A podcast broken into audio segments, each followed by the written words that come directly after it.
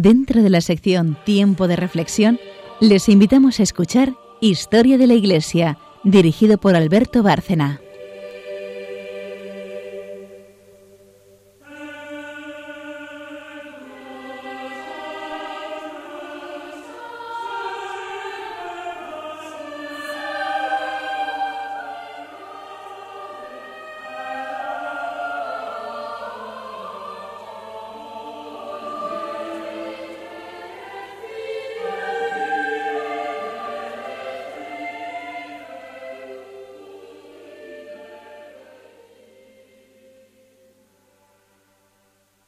Buenas noches, oyentes de Radio María, un programa más de Historia de la Iglesia.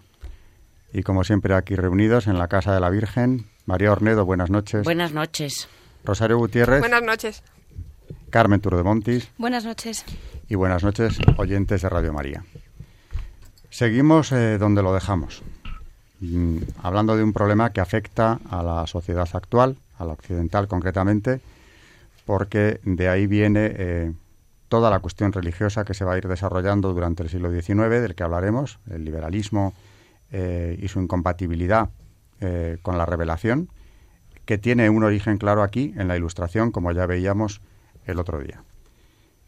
Y claro, eh, desde la perspectiva católica, negar la revelación es un paso muy grave que se dio entonces a conciencia, porque la revelación divina ha sido transmitida por el cauce de la Sagrada Escritura, y ahí es donde precisamente los ilustrados entran en conflicto con el depósito de la Iglesia. Más aún, entonces se rechazaban los milagros y el orden sobrenatural, poniéndolos en un mismo plano con las leyendas y supersticiones. La sustitución de la religión revelada por una mera religión natural fue entonces la pretensión del deísmo. Esto lo vimos el último día, pero hay que insistir en ello porque esa, esa visión deísta de la providencia que para ellos no es providencia, es el ser supremo, es el que ha creado el mundo, pero se ha desentendido después de él. Ese deísmo, digo, no negaba a Dios, como lo hace el ateísmo, que también se dio en la Ilustración y de forma contundente. Eh, recuerdo aquí un autor, Olbach, que impresionó a su generación. Ese deísmo lo que hacía era difuminar y alejar del hombre a Dios. Eh, acaba siendo el deísmo una interpretación panteísta del mundo.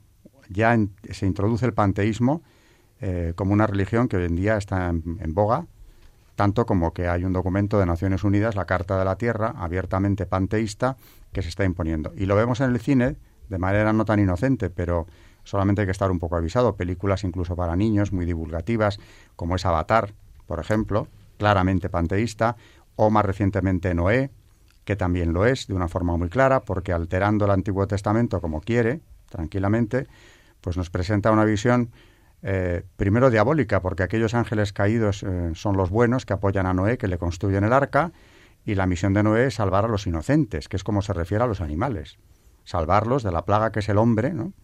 y con él se tiene que acabar la especie humana. Este es el mensaje de la película. Pero a mí, que conozco el tema un poco, pues ya sé por dónde va. El hombre como plaga de la tierra, no como rey de la creación, sino como una plaga de la tierra que habrá que eliminar precisamente, llegado el caso, para salvar a esta verdadera divinidad que es la diosa, la madre tierra. Hasta eso hemos llegado, pero esto empezaba ya en el siglo XVIII. Por lo tanto, hay un rechazo claro de la revelación, decía, y con esto, mm, bueno, los hombres del siglo XVIII, aunque estamos hablando de unas élites intelectuales, porque realmente el pueblo en su mayor parte sigue siendo profundamente cristiano, por supuesto en Francia, y por eso dará tantos mártires en la ya próxima Revolución Francesa, estas élites son eh, abiertamente opuestas a la Iglesia Católica en cuanto que es depositaria de ese depósito sagrado de la fe, de la tradición, que es la revelación, que viene ya en el Antiguo Testamento y se consuma en el Evangelio. Cuando hablamos de ideas enciclopedistas, que son las ideas eh, puramente ilustradas, llevadas a sus últimas consecuencias, las que están, las que presiden la, eh, la enciclopedia, pues tenemos que tener claro de qué estamos hablando. Y no hablamos solo de unas ideas más o menos eh, que estén presididas por un cierto indiferentismo religioso. Es bastante más profundo que eso.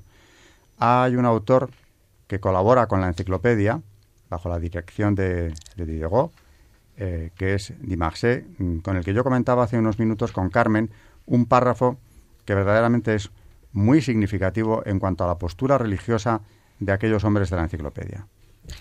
Pues sí, porque Un claro exponente de esta concepción del mundo es uno, un escrito publicado, como tú dices, por Dumarsais en 1743 con el título de El filósofo, que yo creo que más o menos resume un poco el espíritu de todos estos enciclopedistas.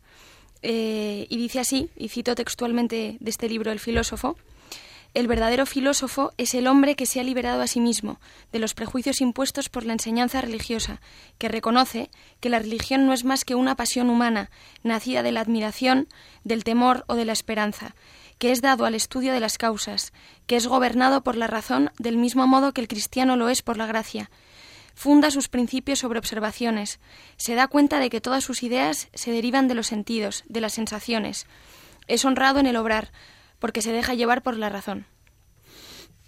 Bien, la razón entronizada como divinidad y como única rectora de la vida del hombre, incluso en lo espiritual.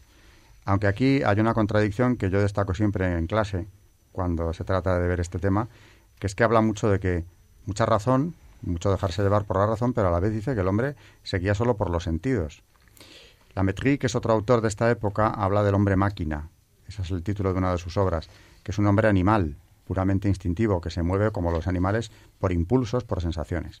No sabemos muy bien a qué carta se quedan al final los, los eh, filósofos ilustrados de esa ilustración radical.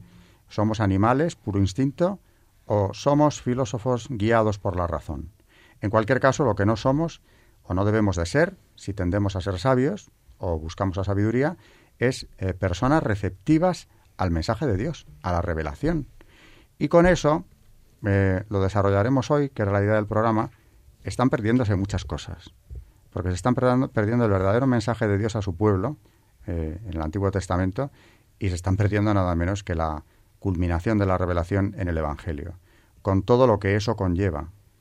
No solamente ya como una, podríamos llamarle, guía práctica para reunirnos con Dios, una guía de la salvación, sino además eh, la idea tan consoladora, que nos llena de alegría a los católicos, de que Dios es amor.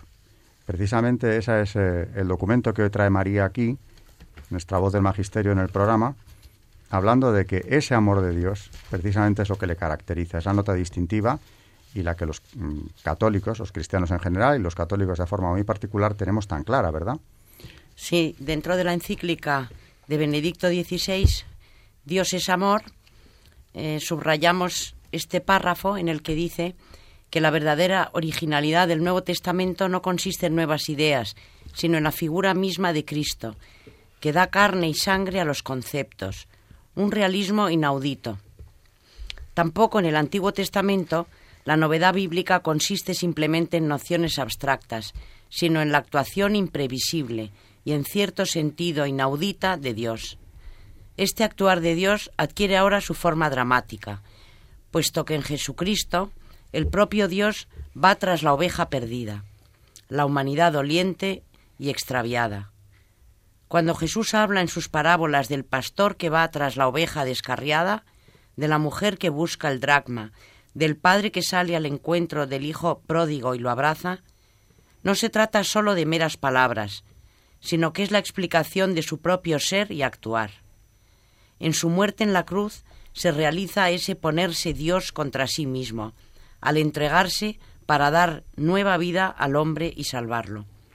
Esto es amor en su forma más radical, poner la mirada en el costado traspasado de Cristo, del que habla Juan 1937, mm, ayuda a comprender lo que ha sido el punto de partida de esta carta encíclica Dios es amor. 1 Juan 4:8. Es allí en la cruz donde puede contemplarse esta verdad. Y a partir de allí se debe definir ahora qué es el amor. Y desde esa mirada el cristiano encuentra la orientación de su vivir y de su amar. Pues como movido por el Espíritu Santo ha venido el documento también al programa. Todo esto es lo que se estaban perdiendo estos filósofos de la Ilustración francesa. Esa revelación del amor, esa imagen del buen pastor una de las imágenes más gráficas de lo que Cristo es, el Verbo encarnado, que va detrás de una sola oveja hasta dar la vida por ella. Esa visión es la que rechazan.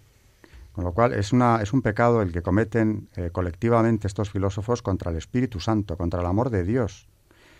Lo rechazan aunque han recibido una educación católica. En muchos casos, hace poco En el programa anterior hablábamos de esto. Precisamente Carmen destacaba la formación, en algunos casos incluso en colegios de jesuitas, de, estos autores que rechazan precisamente esa formación que han recibido, eh, no se han sentido tocados por la gracia.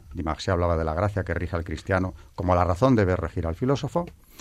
Y en definitiva, hay un volver la espalda al mensaje de Dios, al mensaje de Cristo y desde luego a su amor.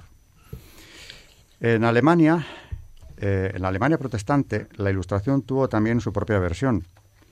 Un cristianismo razonable, entre comillas la palabra, sin dogmas ni milagros, que se perfila como un precedente no lejano del protestantismo liberal. Empieza ya, lo he dicho antes y lo repito ahora, hablando de la Alemania protestante, ese desprecio hacia lo sobrenatural, esa ironía hacia el hecho del misterio, hacia el propio milagro, ¿no? como algo que debemos rechazar, equiparable a la superstición. Y es que uno de estos autores, uno de los principales, Voltaire, llegó a decir, Jesucristo necesitó doce apóstoles para propagar el cristianismo. Yo voy a demostrar que basta uno solo para destruirlo. Es una actitud combativa, por lo tanto, no es una actitud simplemente de desprecio hacia la religión, sino de ver en ella, en esa religión revelada, un enemigo que hay que destruir para imponer una nueva sociedad, una nueva sociedad regida por la razón en la que supuestamente el hombre será realmente feliz. Todo lo contrario a lo que puede conseguir el hombre en una sociedad como esa que ellos proponían.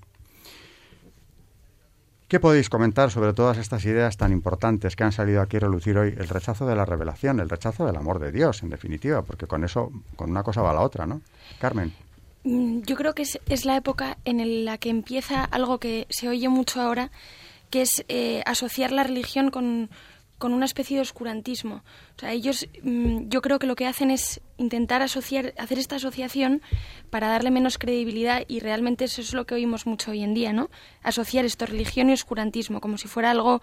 Eh, pues que como no podemos demostrar, ¿no? Todo, porque en realidad, como hablamos el otro día, todo esto empieza con Descartes también, ¿no? El racionalismo, claro. Exactamente. Y luego eh, la separación entre la fe y la razón que, yo creo que es cuando también empieza todo este movimiento que sigue hasta el día de hoy y además se saltan toda la, cultura antigua desde Santo Tomás eh, hasta incluso Aristóteles, ¿no? Eh, intentando dividir esta fe y esta razón, intentando separarlas eh, de esta manera. Y luego un tercer punto que destacaría es que mm, lo que hacen, que lo podríamos extrapolar también a hoy en día, es hacer que todo lo que haya de tradición sea erróneo, ¿no? Entonces creo que también es un tema de mm, un poco incluso de orgullo, ¿no? De todo lo que nosotros hemos descubierto es lo verdadero, ¿no? La, tradición antigua no vale, no vale para nada, ¿no? Así que yo me quedaría con estos tres puntos. Luego, mm, eh, después hablaremos sobre, porque hemos estado hablando en Francia, en Alemania, luego veremos eh, cómo fue esta ilustración en España, que fue algo menos, por lo menos menos radical. Sí, sí, muchísimo menos. también lo veremos, pero en definitiva vuelve a emerger aquí eh, el pecado luciferino, como decía Carmen, la soberbia que rechaza el enorme don de Dios, de Dios hecho hombre, incluso. Es que yo creo también que también pasa hoy en día que el hombre lo que no quiere es que le digan lo que está bien y lo que está mal. Es él es el que quiere decidir lo que está bien y lo que está mal, ser Dios él mismo. Eh, y el mal y el bien, Dios lo ha escrito en nuestro corazón. Pero claro, también hay unas leyes que nos ha dado precisamente porque nuestro corazón está hecho a su imagen y semejanza.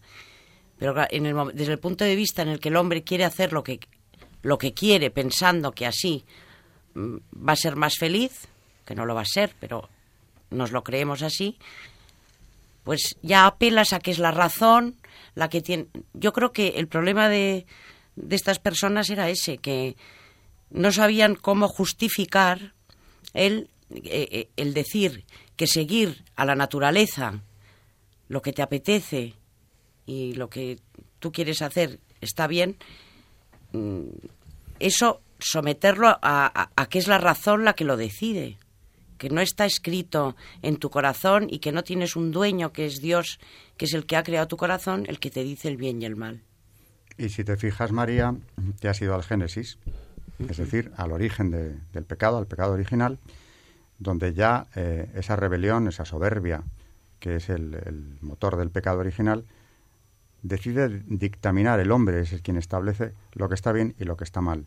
Esa es la figura que nos presenta el Génesis, el comer del fruto prohibido, precisamente porque eso es lo que les haría como dioses. Porque el ser como dioses es lo que hay detrás del dictaminar, del establecer el bien y el mal. Yo soy quien puede hacerlo, yo soy quien debe hacerlo. Eso es lo que es la diosa razón entronizada, despreciando naturalmente, como tú decías, al Dios maestro, al Dios amor, al Dios que se ha revelado. Yo también destacaría que eh, es precisamente eh, también, y como pasa muchísimas veces cuando hay movimientos en contra de la Iglesia, eh, este grupo de, filósofos también están, también tienen motivos políticos y en ese momento realmente lo que querían y lo que luego va a pasar cuando, cuando destronan a Luis XVI y le guillotinan, lo que quieren acabar es con el poder absoluto. Al final eh, también hay un interés político, como muchísimas, eh, eh, como muchísimos casos durante la historia, que es lo que hace también tomar estas determinaciones. Es decir, la Iglesia tenía un papel importante en la sociedad, como hemos dicho muchísimas veces, hablando desde Lutero hasta incluso épocas más antiguas, y eso es algo que, con lo que quieren terminar también, con el poder de la Iglesia en ese momento, sobre todo en lo que en, Francia y con, y con los reyes eh, absolutos, ¿no? Ya vemos cómo acaba Luis XVI y por eso luego también eh, eh, existe después de, esta, de, que guillotinen a Luis XVI esta persecución religiosa durante toda la Revolución Francesa que yo creo que yo creo que ha sido de las más sangrientas de, toda la historia y de la que ya hablamos la última vez, pero que desde luego fue mm, fue horrible, ¿no? O sea que Interesante el comentario de Carmen, porque es verdad que hay que establecer esa rebelión eh, que tiene un doble componente, el espiritual, el rechazo a la religión eh, revelada, y por otro lado, claro, la dimensión política, que busca un cambio eh, social, político, en todos los órdenes, muy, muy radical. sí, viene mezclada, la rebelión espiritual contra la política. Claro, cuando Carmen ha citado la ilustración, yo creo que fueron ellos los que dieron el nombre de Edad Media a ese periodo histórico y lo hicieron totalmente con un sentido despectivo, rechazándola y considerando que no había nada nuevo. Y precisamente es al contrario, porque a partir del siglo XI, cuando se va asentando todo en Europa, es cuando se sientan las bases de lo que luego va a ser el Renacimiento, la expansión geográfica y, por tanto, luego también del Evangelio. Luego en eso estuvieron totalmente equivocados por ignorantes, porque tampoco prestaron atención ni a las fuentes ni al estudio de, de los muchos documentos y restos que tenían. Y también porque intencionadamente en esa época, claro, la Edad Media es presentada como un periodo bárbaro y oscuro. oscurantista, como ha dicho Carmen. Porque en realidad, aunque la Edad Media es un periodo de mil años, larguísimo, con etapas muy diferentes, pero etapas muy brillantes, aquí lo hemos comentado ya en este programa, eh, ese desprecio hacia la Edad Media en su conjunto es precisamente porque es el tiempo de la cristiandad. Es un tiempo presidido por la fe. Por lo tanto, claro, nada que más les pueda repeler que esa etapa que ha quedado devaluada desde entonces y que deberíamos procurar recuperarla, sobre todo en sus momentos gloriosos. Aquí vimos, por ejemplo, esa plena Edad Media, la etapa, la Europa de las catedrales, de la universidad, del gótico, etcétera, etcétera. Esa etapa no se puede catalogar de oscura, ni de bárbara, ni muchísimo menos. Y además es que yo pienso que la sabiduría es al final coger de todas las épocas lo mejor que ha habido. Lo que pasa es que el problema de los ilustrados es querer empezar un mundo nuevo a partir de unas bases que ellos mismos quieren asentar. Es decir, dejando de lado toda la tradición en todos los aspectos y sobre todo la católica, que es precisamente las que, la que más les, les fastidia ¿no? para, sus, para, para, para crear esta especie de nuevo mundo que luego, que luego de hecho va a aparecer con la Revolución Francesa y que yo creo que desde entonces es un punto y aparte eh, por lo menos en la historia, mm, desde luego política, pero también eh, espiritual y en muchos otros aspectos. Creo que es un punto y aparte. Claro, es que hay que diferenciar porque la Revolución Francesa, con todos sus logros políticos, indudablemente, tiene también o trae ese cambio espiritual eh, terrible eh, que no ha acabado de ser superado por Occidente.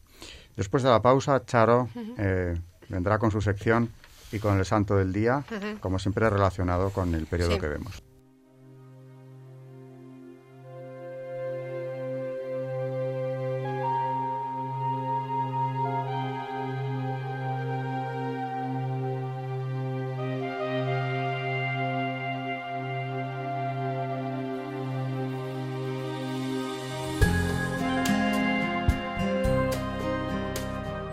San José Pignatelli. Los Pignatelli españoles son la rama de una familia noble de Nápoles a la que perteneció el Papa Inocencio XII del siglo XVII. José Pignatelli, el séptimo de ocho hermanos, nació en Zaragoza el 27 de diciembre de 1737. Sus padres eran don Antonio y doña María Francisca Moncayo Fernández de Heredia y Ibanes, marquesa de Mora y condesa de Fuentes. A los cuatro años perdió a su madre. La familia se trasladó a Nápoles y José estuvo al cuidado de su hermana María Francisca, condesa de la Acerra, a quien consideraba casi más madre que hermana. Volvió a Zaragoza con su hermano mayor y estudió en los jesuitas. Entró en el noviciado de los jesuitas de Tarragona a los 16 años. Estuvo dos años. Cursó el trienio de filosofía en Calatayud de 1756 al 59, tras un curso de humanidades en Manresa. Al acabar los estudios de filosofía, volvió a su ciudad natal. En 1767, la persecución a los jesuitas, que ya había logrado su expulsión de Francia y Portugal, se hizo notar en España. Carlos III los expulsó de sus dominios, según dice el documento, por razones que permanecen dentro del seno real. Como grandes de España, al padre José y a su hermano el padre Nicolás se les permitió quedarse si dejaban la orden, pero se negaron. Durante un tiempo, los jesuitas de Aragón encontraron refugio en Córcega, pero cuando los franceses ocuparon la isla se les expulsó de allí. El padre Pignatelli pudo preparar un centro para ellos, junto a sus hermanos de Perú y México, en Ferrara. El Papa Clemente XIII, gran defensor de los jesuitas, murió en 1769.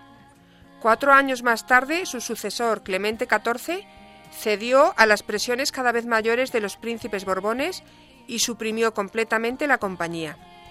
Fue una medida meramente administrativa. El breve pontificio no afirmaba que se hubiera demostrado las pruebas alegadas en contra de los jesuitas. En la lectura del breve pontificio ante los padres de Ferrara, el vicario general les preguntó si se sometían al mismo. Como jesuitas, demostraron su especial fidelidad a la Santa Sede y contestaron que sí, que de buena gana. Por el decreto quedaban secularizados 23.000 religiosos, es una página triste de la historia, como piensa todo el mundo, dijo el Papa Pío XI en la beatificación del Padre José. Página que entristece a pesar de los muchos años transcurridos, lo que debió suponer entonces para el Padre Pignatelli y sus numerosos hermanos. En los 20 años siguientes vivió casi siempre en Bolonia, dedicado al estudio, a coleccionar libros y manuscritos con la historia de la compañía y a ayudar a sus hermanos en lo espiritual y en lo material, Muchos de ellos pasaban gran necesidad y los jesuitas españoles no podían ni siquiera cumplir con su oficio sacerdotal. Según cuentan los documentos, una vez de visita en Turín, un forastero le señaló al padre Pignatelli una iglesia y un cementerio nuevos que, decía, se habían levantado con fondos de los que se habían quitado los jesuitas. El padre comentó con tristeza: Debería llamarse campo de sangre, aludiendo a la cita de Mateo 27.8. La emperatriz Catalina impidió que los obispos promulgaran el breve de supresión. Por ello la compañía siguió viva en la Rusia Blanca con la aprobación de la Santa Sede. En 1792 el duque de Parma, don Fernando de Borbón, nieto de Felipe V, invitó a tres padres italianos a establecerse en sus estados. El padre Pignatelli quiso tomar parte en esta empresa, pero no quiso actuar sin estar autorizado. Sin embargo, cuando el duque Fernando logró la aprobación cautelosa del Papa Pío VI, Pignatelli renovó en privado sus votos y se le encomendó la dirección de esta tarea. Dos años después, en 1799, tras recibir permiso verbal del Papa, organizó un seminoviciado en Colorno. Los alumnos tenían que ir a Rusia para profesar. Este procedimiento recibió confirmación canónica cuando en 1801 el Papa Pío VII dio su aprobación formal a la provincia jesuita de Roma. El padre Pignatelli trabajó sin cesar, con su oración y su actividad, a favor del restablecimiento de la compañía. Sus esfuerzos se vieron recompensados en 1804 cuando se volvió a formar en el reino de Nápoles, en donde se le nombró provincial. En 1805 la invasión francesa provocó de nuevo la dispersión. La mayoría de los padres, sin embargo, pudieron retirarse a Palermo y la consiguiente provincia de Sicilia pasó a ser la madre de la provincia jesuita moderna de Irlanda. El padre Pignatelli marchó a Roma y se le nombró provincial de Italia. con la ayuda de las generosas limosnas de su hermana, pudo restaurar la compañía en Cerdeña y volver a asentar sus cimientos en Roma, Tívoli y Orvieto. En el periodo crítico de la ocupación francesa y exilio de Pío VII, su prudencia mantuvo a salvo todo lo que había logrado con la mira puesta en su objetivo final, la completa restauración de la Compañía de Jesús. Este hecho tuvo lugar el 7 de agosto de 1814, tres años después de la muerte de José. Aún así, José Pignatelli merece el total reconocimiento del título que le dio Pío XI, eslabón principal entre la compañía que había sido y la que iba a ser, el restaurador de los jesuitas. Este ejemplo de santidad viril y fuerte, también en palabras de Pío XI, murió en Roma el 11 de noviembre de 1811 en la pequeña casa de San Pantaleón. Inmediatamente se recogieron sus memorias. El padre Agustín Monzón, compañero de destierro, escribió en 1833 la primera biografía. También escribió sobre él Juan Andrés, el historiador de la literatura universal y connovicio del santo en Tarragona. Alaba su humildad y caridad, así como su confianza en Dios. En 1836 comenzó el proceso romano informativo y a los seis años se introdujo su causa, por decreto de Gregorio XVI. El proceso se dio en Roma, Bolonia, Nápoles y Parma. Benedicto XV proclamó en 1917 la heroicidad de sus virtudes. Pío XI lo declaró beato el 25 de febrero de 1933. Fue canonizado en 1954 por Pío XII y celebramos su festividad el 27 de noviembre.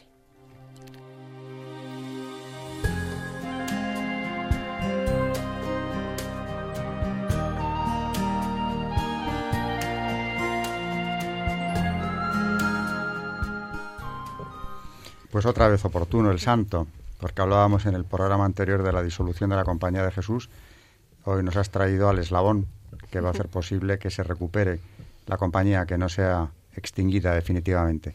Por cierto que de su familia, de la familia de Pignatelli, doña María Manuela Pignatelli eh, ayudó eh, decisivamente al Papa Pío VI cuando sufrió persecución por parte de la Revolución eh, y pues eso le valió que le regalase una eh, muy venerada reliquia, los restos de Santa Marcelina, que se conservan en España precisamente como donación a esta señora de la familia del santo. Bueno, volvemos sobre el tema que, que estábamos hablando, la ilustración radical con sus ideas más disolventes en cuanto a lo que era la vieja civilización cristiana y sobre todo más disolventes en cuanto a la fe a esa fe revelada que rechazan. Eh, Carmen quería hacer algún apunte de esto. Sí, porque hemos hablado de la, de la ilustración en algunos países, sobre todo en Francia, pero bueno, como estamos aquí, pues yo creo que nos interesa saber un poco qué pasó en este siglo XVIII en España. Ya hablamos la última vez de Carlos III y dijimos que fue el rey, bueno, de hecho es uno de los monarcas ilustrado, eh, dijimos que fue el, el, principal, vamos, fue el rey que estaba cuando se expulsó a la Compañía de Jesús de España. Eh, sin embargo, aunque mm, muchos autores le han considerado, eso lo hemos hecho varias veces y además, eh, como a un anticatólico, de hecho era todo lo contrario, y vamos a ver un poco cómo, cómo fue esta ilustración con este rey mm, en España, ¿no? Eh, tenemos como, como, representantes principales a Feijó y a Gregorio Mayans, que lo que les pasó fue que criticaron mucho el, mundo barroco anterior, ¿no? La escolática, perdón, la escolástica, la retórica alambicada, la credulidad histórica y religiosa, y lo que ellos dicen, yo creo que se podríamos decir que se quedan con la mejor parte de la ilustración, que es verdad que se necesita una remodelación, ¿no? En, en, incluso dentro de la Iglesia como también en la política, ¿no? Feijó fue el gran divulgador que transmitió a la opinión pública española las nuevas corrientes del pensamiento, la cultura y las ciencias europeas. Y en España, los ilustrados, como decimos, lo que pretendieron fue modernizar España y fueron muy conscientes de que para lograrlo tenían que renovar y reformar la, la institución eclesial y las costumbres religiosas, ya que tenía, ellos se dieron cuenta de que tenía muchísimo influjo en la sociedad, algo que los franceses quisieron directamente eliminar. En el caso de los ilustrados españoles, intentaron hacer eh, una síntesis entre la modernidad y, y la tradición. ¿no? De hecho, el número de clérigos ilustrados y reformadores fue sorprendente, aunque no les conocemos tanto porque en la historiografía española su reconocimiento pues ha sido escaso, ¿no? Pero numerosas capitales fueron ellos quienes fundaron las sociedades económicas de amigos del país, quienes contemplan y se quejan de los males de España, organizan museos como el de Bellas Artes de Sevilla, fundado por clérigos, y se dedican a la historia de sus ciudades y sus provincias, es decir, tuvieron muchísima importancia en esta renovación cultural y ellos eran clérigos, eran clérigos ilustrados. Muchos obispos, por su parte, contribuyeron al progreso material de sus diócesis. Podemos dar como ejemplo los escolapios en Málaga, que fueron auténticos focos de ilustración ciudadana.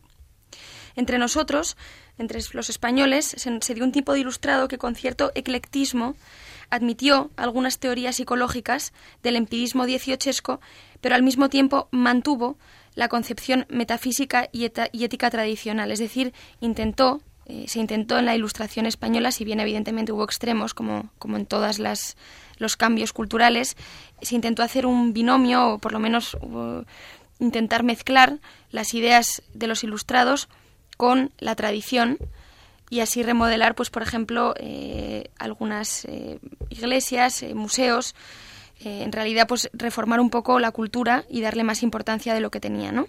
O sea que yo creo que podríamos decir que en España hubo una especie de síntesis entre, entre esta ilustración más radical francesa eh, y, la, y la cultura anterior, ¿no? Haces bien entrar esto a colación porque en una historia de la ilustración o de la iglesia, hablando de la ilustración, mejor dicho, es necesario establecer esta diferencia y es que la ilustración española es diferente. Eh, hay desde luego casos de, como se les llamaba entonces, impíos, como Manuel de Roda o el propio Lavide, pero en general estos ilustrados españoles son católicos y no tienen ningún interés, todo lo contrario, en negar la revelación ni mucho menos desmantelar la Iglesia como ya se buscaba en Francia. Es significativo, tú has citado aquí al padre Feijó, que la, gran la primera gran figura de la Ilustración española sea un benedictino, eh, no deja de ser significativo, desde luego, y no por eso deja de ser un reformista. Jovellanos, acabando ya el siglo decía que una sociedad ilustrada puede hacer grandes reformas sin derramar sangre.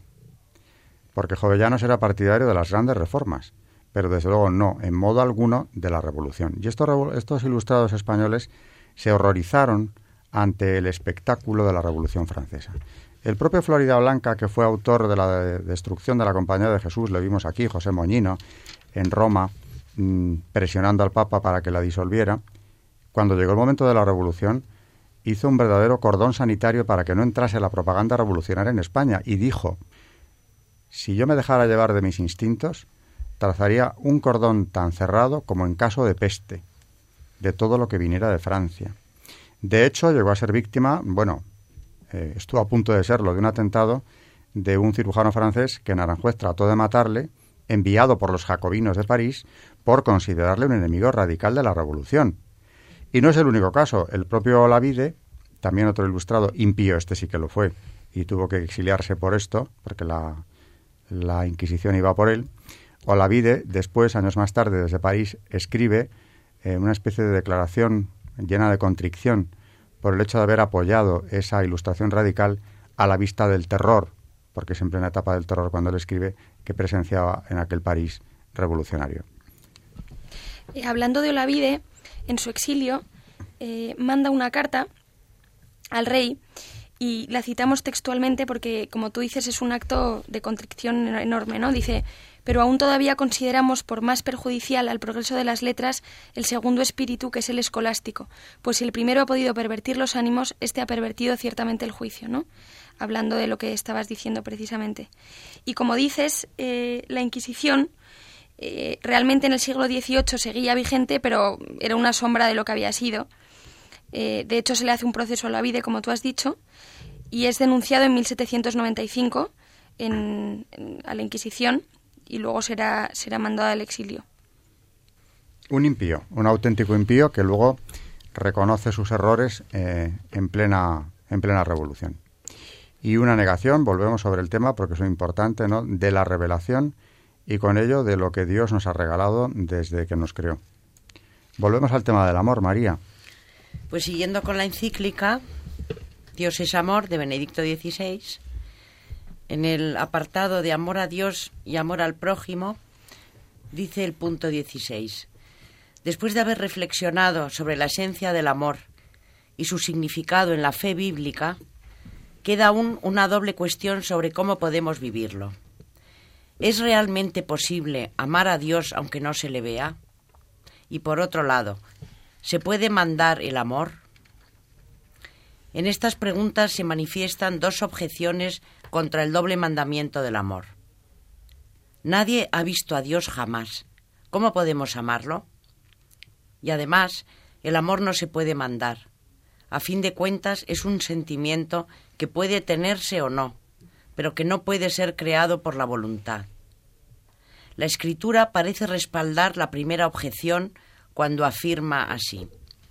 Si alguno dice amo a Dios y aborrece a su hermano, es un mentiroso, pues quien no ama a su hermano a quien ve, no puede amar a Dios a quien no ve. Lo tenemos en 1 Juan 4:20. Pero este texto en modo alguno excluye el amor a Dios como si fuera un imposible. Por el contrario, en todo el contexto de la primera carta de Juan, que acabamos de citar, el amor a Dios es exigido explícitamente. Lo que subraya es la inseparable relación entre amor a Dios y amor al prójimo.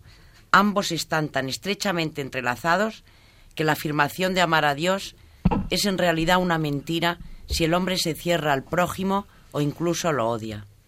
El versículo de Juan se ha de interpretar más bien en el sentido de que el amor del prójimo es un camino para encontrar también a Dios, y que cerrar los ojos ante el prójimo nos convierte también en ciegos ante Dios. Era sustituir la caridad, el amor a Dios y al prójimo, por la solidaridad.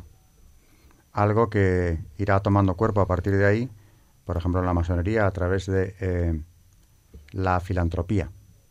Mm, el amor al ser humano por sí mismo, desprovisto de, ese, de esa dimensión espiritual. No amamos a, los, a nuestros semejantes porque sean nuestros hermanos en Cristo o porque seamos todos eh, creados por el mismo Dios y redimidos por Él. Les amamos por sí mismo por lo admirable que tienen en cuanto que son seres humanos. O sea, es el culto al ser humano lo que va sustituyendo el culto a Dios. Y en cuanto a que se trataba de crear un nuevo mundo en lo espiritual, porque evidentemente en lo político no vamos a discutir que fue así, eh, me venía a la memoria ahora, mientras oía hablar a Carmen antes, una, una frase que se repite en la iniciación del grado 33 del rito escocés antiguo y aceptado, la masonería me refiero, claro, que es ordo ab cao, el orden nace del caos.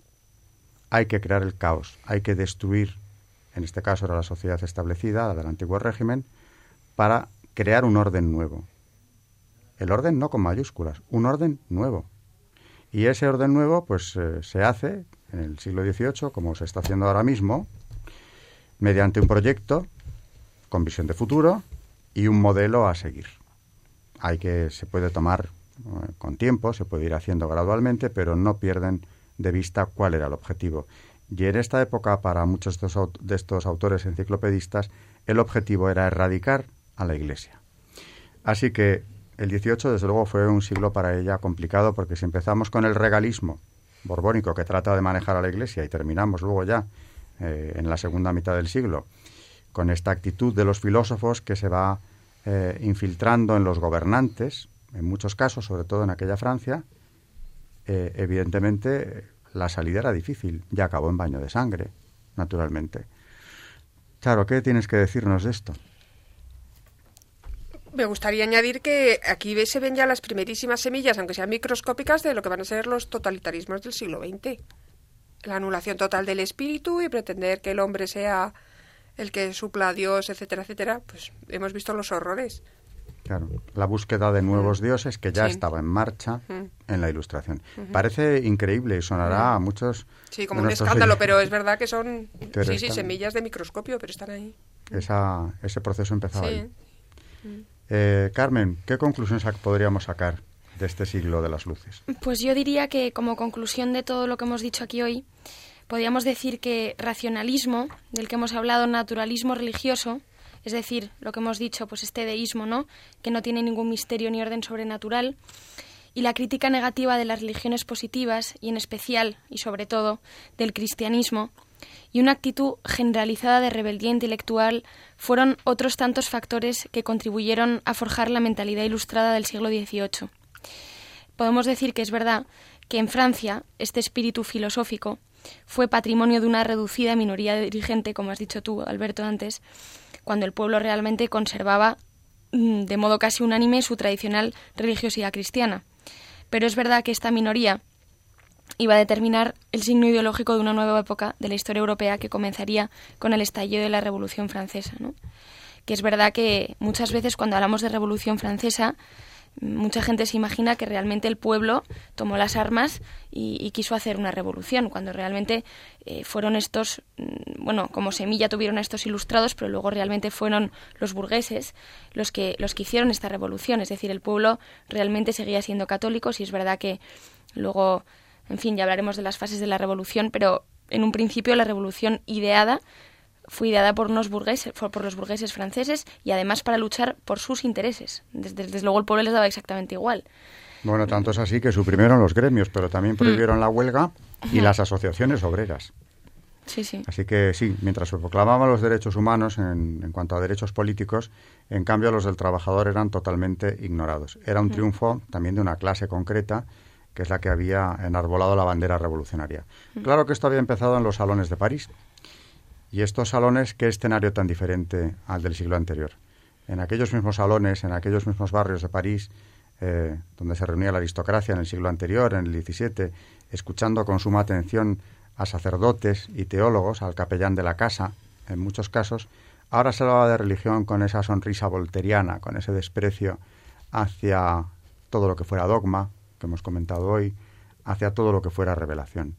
El panorama espiritual había cambiado de una forma radical. María, te veo con el documento en la mano que nos has traído hoy. Es que yo creo que tendríamos que leer las encíclicas, sobre todo, bueno, de todas, pero estas de Benedicto XVI, la verdad que esta del amor es una maravilla. Hablando de, en este punto 38, eh, me hace gracia hablando de, de, de Job y del sufrimiento que tenía, ¿no? Dice, Job puede quejarse ante Dios por el sufrimiento incomprensible y aparentemente injustificable que hay en el mundo. Por eso en su dolor dice, ¿quién me diera saber encontrarle, poder llegar a su morada? Sabría las palabras de su réplica, comprendería lo que me dijera. ¿Precisaría gran fuerza para disputar conmigo? Por eso estoy ante él horrorizado. Cuanto más lo pienso, más me espanta. Dios me ha enervado el corazón, el omnipotente me ha aterrorizado. Dice, a menudo no se nos da a conocer el motivo por el que Dios frena su brazo en vez de intervenir. Por otra parte, Él tampoco nos impide gritar como Jesús en la cruz, Dios mío, Dios mío, ¿por qué me has abandonado?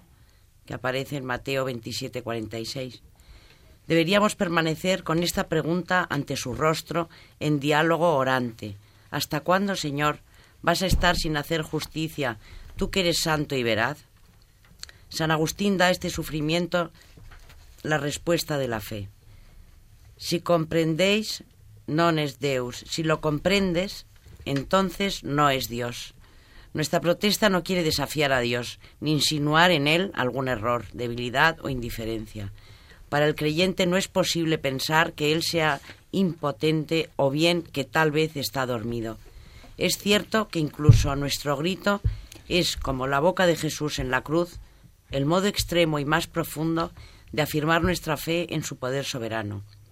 Los cristianos siguen creyendo que a pesar de todas las incompresiones y confusiones del mundo que les rodea, en la bondad de Dios y su amor al hombre, aunque estén inmersos como los demás hombres en las dramáticas y complejas vicisitudes de la historia, permanecen firmes en la certeza de que Dios es Padre y nos ama, aunque su silencio siga siendo incomprensible para nosotros. Pues vuelve a soplar el Espíritu Santo aquí hoy, porque realmente nada más alejado de la actitud de Job, de la aceptación del sufrimiento, de la voluntad de Dios, que la actitud de aquellos filósofos ilustrados, porque hay una corriente hedonista muy mm. fuerte entre ellos mm. que les lleva a, vivir el presente obteniendo el máximo placer posible. Es el libertinaje, pero en, su estado químicamente puro, ¿verdad, Carmen? Sí, ya lo avanzábamos al principio cuando hemos citado a este autor de Le Philosophe. Al final, incluso ellos mismos tienen un poco de lío porque realmente eh, apelan a la razón, pero a la vez la razón son sus sentidos. Es decir, eh, realmente creo que además es, es, es contrario una cosa a la otra.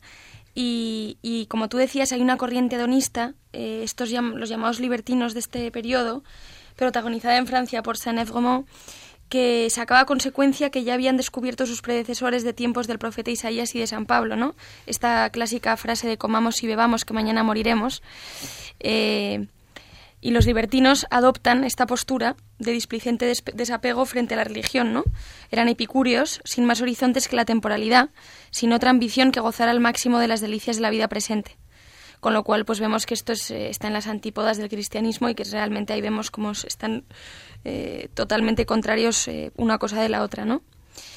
Claro, pero ellos son, por eso decíamos antes, que quieren ser ellos dioses, decidir, yo decido lo que está bien y lo que está mal y busco el placer porque es lo que lo que lo que tengo más a mano. A, mí hablando de esto eh, una vez hace unos años mm, hablando con una con una chica en la universidad que, que, había sido católica en su vamos cuando era más pequeña no y, bueno cuando cumplió 18 años pues se, separó.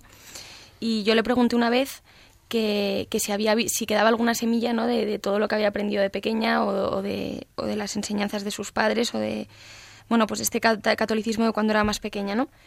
Y me dijo una cosa que la verdad es que me, impresionó muchísimo porque me dijo que ella realmente ya pues no tenía mucha fe, ¿no? no vamos, prácticamente no tenía fe, pero que se había dado cuenta y había pasado por muchísimas fases en su vida y que y había probado absolutamente todo y se había dado cuenta que aunque no tuviese fe, que no tenía fe, eh, seguir las enseñanzas del cristianismo o seguir eh, unas pautas de vida que le habían enseñado eh, se había dado cuenta que eso le hacía mucho más feliz que hacer todo lo que, por ejemplo, su cuerpo le pidiese o sus, o sus apetencias, ¿no? O sea, que yo creo que ahí es una demostración que, de que todas estas cosas realmente pues no te hacen muy feliz.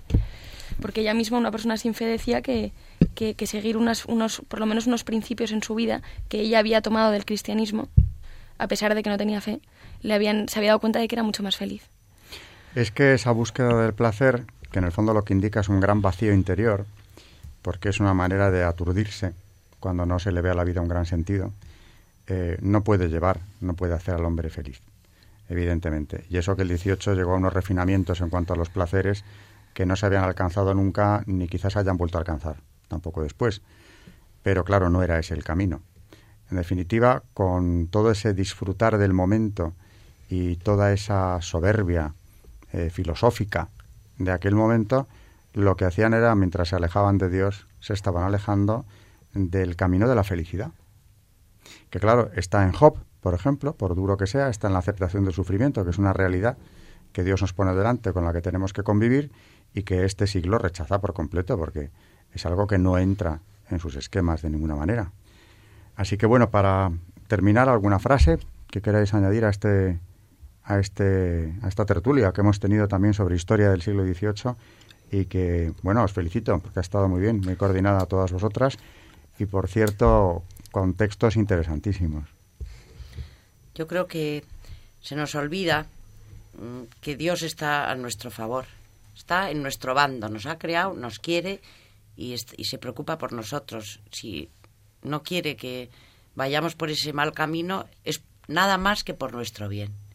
No, no lo entendían ellos ni lo entendemos nosotros hoy en día. Eso es lo que, lo que pienso. Y yo quisiera que algún día tratáramos más el culto a la Madre Tierra. Hombre, ¿Eh? empezamos ahora. Tenemos mm, mucho tiempo porque estamos, en, avanzado estamos en pleno culto a la Madre Tierra. Y la Pachamama y todas estas cosas, y Gea y todas estas cosas. Y la Carta de la Tierra, que lo he mencionado antes. Tenemos que, que el hombre es el enemigo y que en muchísimos documentales ese es el, el fondo. Eso está muy de moda ahora, además. sí. Sí, sí, está en el cine, ya te digo, que yo lo he visto hace poco. Eh, en casa mis hijos, que ya, claro, controlan algunas de estas claves, mm. no tienes ni que decírselo, lo ven solos, ¿no? ¿Te has fijado cómo los avatares se enchufan con la cola a un árbol? Como si fueran un móvil que habría que recargar. Es un detalle que yo no había fijado. Y en Noé el otro día igual, iban por delante en los comentarios.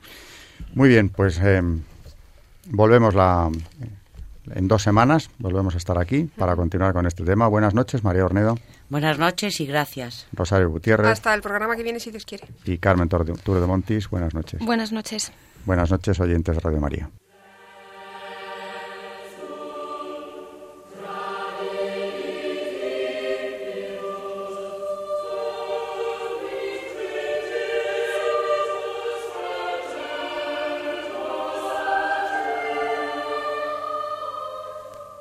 Y así finaliza en Radio María Historia de la Iglesia, dirigido por Alberto Bárcena.